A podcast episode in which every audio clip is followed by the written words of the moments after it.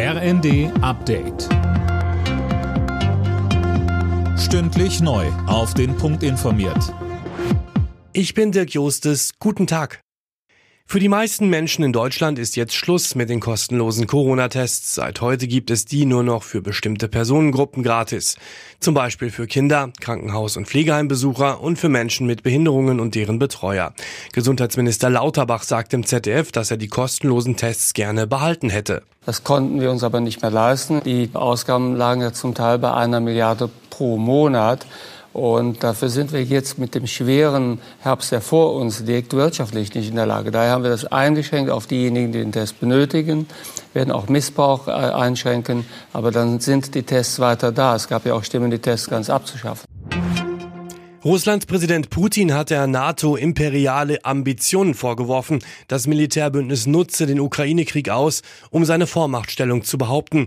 Außerdem hat Putin Finnland und Schweden gedroht, sollten dort NATO-Soldaten stationiert werden, wäre Russland ebenfalls zum Aufrüsten gezwungen. Die Bundesregierung will am Vormittag das neue Selbstbestimmungsgesetz vorstellen. Es soll das über 40 Jahre alte Transsexuellengesetz ablösen. Sönke Röhling, dabei geht es darum, die Angaben zum Geschlecht im Ausweis zu ändern. Richtig, und das sieht noch vor, dass man zwei psychiatrische Gutachten und eine Gerichtsentscheidung vorlegen muss. Bis vor wenigen Jahren war auch noch eine Operation zwingend notwendig. Alles sehr teuer und mit viel Aufwand verbunden. Künftig soll eine einfache Selbstauskunft beim Standesamt reichen und das soll noch Jugendliche ab 14 machen können. Der Kinderschutzbund begrüßt das. Wie Verbandspräsident Hilgers dem RND sagte, führt das alte Recht mitunter zu starken psychischen Belastungen und auch viele andere Experten halten es für nicht mehr zeitgemäß.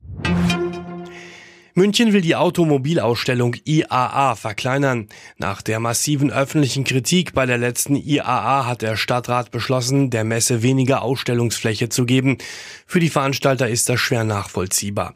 Dort wird nun geprüft, ob die Messe in München bleibt. Alle Nachrichten auf rnd.de